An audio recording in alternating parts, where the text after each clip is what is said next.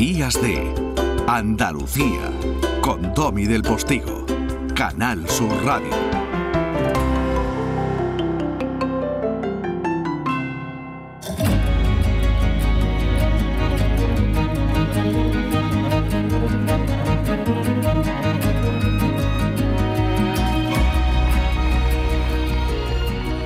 Uno de los muchos titulares eh, de la prensa con los que nos desayunamos cada día decía hace tres o cuatro días esta misma semana, caza al narco, 1.400 toneladas de droga y más de 10.800 detenidos en menos de cuatro años en Andalucía. Solo durante los pasados meses de marzo y abril hubo 1.167 detenidos, 36,1 toneladas intervenidas en el campo de Gibraltar, Málaga, Huelva, Sevilla, Granada y Almería.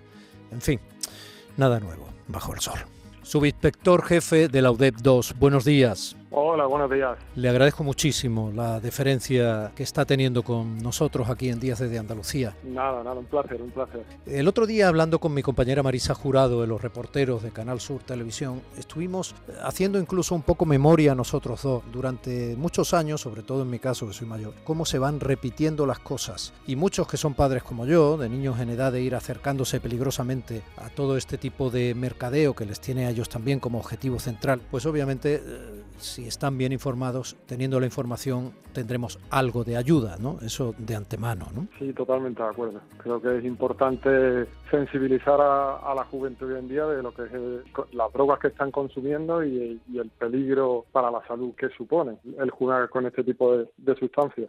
Porque hasta donde la policía sabe, y usted lo acaba de decir ahora mismo de manera natural, aunque muchos padres crean que no, muchos jóvenes consumen.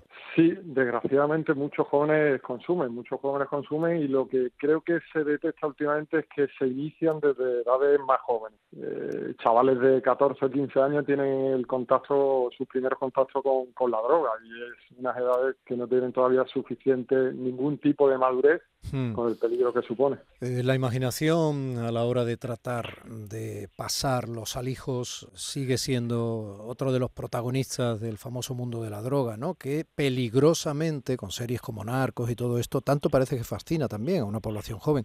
Ayer me parece, o antes de ayer me parece que leía un, titular en ABC, creo que era, ¿eh? no sé, pido perdón si no es el periódico ahora mismo de referencia, no lo tengo anotado, decía que una tonelada o algo así, o mil kilos o algo así de hachís, aunque el hachís nadie esas drogas blandas clásicas, ¿no? venía en forma de tomates. Mm, lo que hemos visto que nos preocupó más es hace unas semanas, ¿no? esa, esos ositos de Aribo, esa especie de gominolas, eran el continente de la droga en este caso, ¿no? Tomarse una de esas gominolas con el peligro que supone que pudiera perderse alguna bolsita de esas gominolas y cayera en manos de niños, ¿no? Sí, efectivamente. ha tenido bastante repercusión el tema de, las gominolas, pero bueno, también es importante que, sepan el tipo de droga que lleva esta gominola, porque sí que hemos detectado en otro tipo de, de que estas gominolas existen, se venden en algunos coffee shops, ¿vale? relacionadas con el THC, o sea, el principio activo que tiene la marihuana o el, o el hachís. Pero este, esta incautación última concretamente llevaba una sustancia bastante, bastante más peligrosa, que es una reformulación del LSD no es exactamente LSD lo que contenía, ¿vale? Le, llaman como la, la bomba, le, denominan coloquialmente a este tipo de droga, y es un LSD reformulado, ¿vale? Tiene el, principio, el principio activo es prácticamente el mismo y las consecuencias son, son, son, vamos, son, son muy duras. Eh, por, por, lo visto da como un efecto alucinógeno, tiene unos ciertos efectos alucinógenos y es por lo que, por lo que se consume bastante habitual este, esta droga pero ya le digo, es muy peligrosa, no tiene nada que ver con otra, con otras incautaciones que hemos hecho anteriormente, que, que lo que llevaba era al principio activo el, THC. También les quiero hacer una puntualización, cuando usted ha dicho, el, cuando hacemos referencia al hachís o a la marihuana, ¿vale? Siempre la, vemos como una, drogas blandas, ¿vale?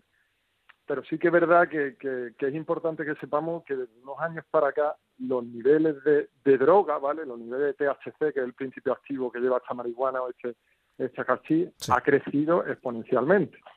Cuando antiguamente eh, la marihuana tenía unos niveles de entre el 5 y el 8% de este principio activo del THC, de lo que denominamos droga, hoy en día las incautaciones están llegando al 30 y al 40% de nivel de droga, ese, ese, de principio activo. O sea que ya es droga blanda, pero se está consumiendo, pues bueno, casi seis veces más de, potencia adictiva que lo que había antiguamente. Precisamente porque, eh, bueno, eh, ya le digo, la, la, se están haciendo eh, las plantas le están haciendo una serie de injertos y tal, que, bueno, los niveles están subiendo mucho. Claro, al fin y al cabo el mercado lo que quiere es, tener una mayor capacidad de adicción de, sus clientelas que se convierten en esclavas, claro, como cualquier producto adictivo, ¿no? Bueno, también eh, te decían los antiguos subinspector que el tabaco era hoja molida, ¿no? Eh, y luego poco a poco hemos ido también siendo informados de cuántas sustancias adictivas a veces incluida hasta la estricnina en algún documental solvente que fue premiado, pues llevaban eh, algunos cigarrillos concretos. No quiero decir con esto que el peligro está ahí, que evidentemente no vamos a tener eh, médicos piadosos eh, defendiendo la salud de la clientela a la que se destinan y, mientras más gente enganchada haya, pues más dinero más dinero sale de todo esto, ¿no? Sí, sí, por supuesto, por supuesto y más peligroso se vuelve ese mercado. Y eso también lo estamos viendo, ¿no? Eh, estamos bastante preocupados. Los ciudadanos nos llaman de vez en cuando, porque claro, las imágenes de ver como un coche de policía o de guardia civil tiene que estar intentando frenar a, narcos que muchas veces llevan coches potentes o se ve que no les frena nada o van convenientemente estimulados o para ellos es una aventura vida-muerte o cuando los vemos en el mar con esas embarcaciones fascinantes ¿no? de, de ver, con esas planeadoras, con esos motores alucinantes, carísimos pues también nos preocupa. Primero nos preocupa por su integridad, su inspector, y también nos preocupa por la capacidad que pueden tener los buenos de parar a los malos. Sí, lógicamente ellos juegan con, bueno, al final juegan con una inversión, ellos mueven unas cantidades de dinero que lógicamente eh, la institución como tal no, no, no las tiene. Bueno, ahí juegan nosotros un poco las técnicas de investigación que utilizamos, el ingenio y, bueno, eh, el día a día, el día a día de ir conociendo cómo se mueven estas mafias, qué medios utilizan, cómo innovan continuamente, y intentando dirigir la, investigación a, esa, a reforzar esa, esa, idea. ¿Se sienten a veces en situación de debilidad frente a, los narcos, a, estos cárteles que ya sabemos que tenemos también, ¿no? que da miedo un poco utilizar esa palabra, que es más de... ¿Se sienten en desventaja su inspector? Sí, nos sentimos en desventaja, lógicamente. Es lo que usted comenta. Eh, ellos mueven eh, su, su, su capacidad económica es, es brutal, sobre todo a, a medio a medio o alto eh, eh, tráfico de droga internacional y tal, eh, tienen unos medios brutales. Hay incautaciones, ya le digo, está hablado de embarcaciones, pero hace poco salió helicóptero, incluso han llegado a tener hasta submarinos. O sea que estamos hablando de que tienen una capacidad impresionante. Su inspector jefe, ¿qué se están metiendo en el cuerpo en estas nuevas drogas que se están ahora mismo sintetizando nuestros hijos, nuestros en fin, el ciudadano que, que accede a ese mercado? Pues mira, yo creo que eso es lo importante que deberíamos de hablar hoy aquí. El tema de las nuevas drogas o algunas notas nuevas, ¿vale? Siguen, muchos siguen siendo la misma, solo que bueno, se, se innova en la forma de administración o en la misma forma, lo que hablamos antes de la gominona, la forma de distribución de estas drogas, eh, que la hace mucho más atractiva. Ya desde hace décadas se ha hablado de las drogas de diseño, que, que todos conocemos como antiguamente la droga de diseño, hace unos años pues era, tenían forma pues de, a lo mejor una marca, de un logo, de algunas tienen como forma de, de, Mickey Mouse, de, de, de muñequitos de Disney que le hacen una impresión como que son inofensivas. Entonces la hace como atractiva. Desde hace ya décadas, ya le digo, la, la droga de diseño son así las modas vuelven y hoy en día se está comprobando que efectivamente eh, innovan y nos lo encontramos en, mil formas, de, de, mil maneras, y es lo que le hace difícil detectable. Eso es lo que es la forma, la forma de distribución.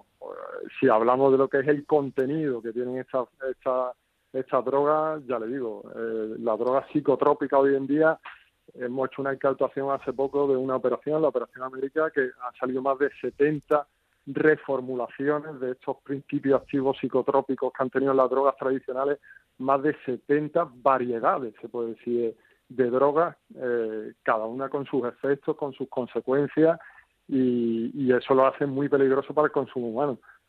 Eh, la gente tiene que entender que la mayoría de laboratorios, yo sí creo que, detrás de, gente piensa que, detrás de esta droga hay laboratorios, hay empresas farmacéuticas o que tiene algún tipo de control o hay organizaciones donde hay gente con estudios químicos que elaboran esta, esta droga que te llega a ti en la mano y te la encuentras el fin de semana y ellos tienen que saber que no, que, son laboratorios eh, en domicilio muy burdos, los que la mayoría de los narcos hacen compra del material por, por internet o algunos que son legales te dicen no es legal bueno es legal porque se vende en tiendas pero es un decapante de pintura o es un disolvente de, para limpieza o esta y estos y esta materia prima es la que después ellos utilizan para, para, hacer esta droga que tú consumes el fin de semana. Un decapante de pintura. Muchas de ellas que decapante de pintura.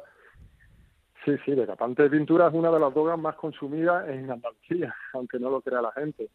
Está el, el éxtasis líquido, el éxtasis líquido es muy consumido, es un líquido inodoro, sin sabor, no tiene aspecto es como el agua, ¿vale? No tiene olor, no tiene sabor, no tiene nada, ¿vale? Tiene efectos alucinógenos.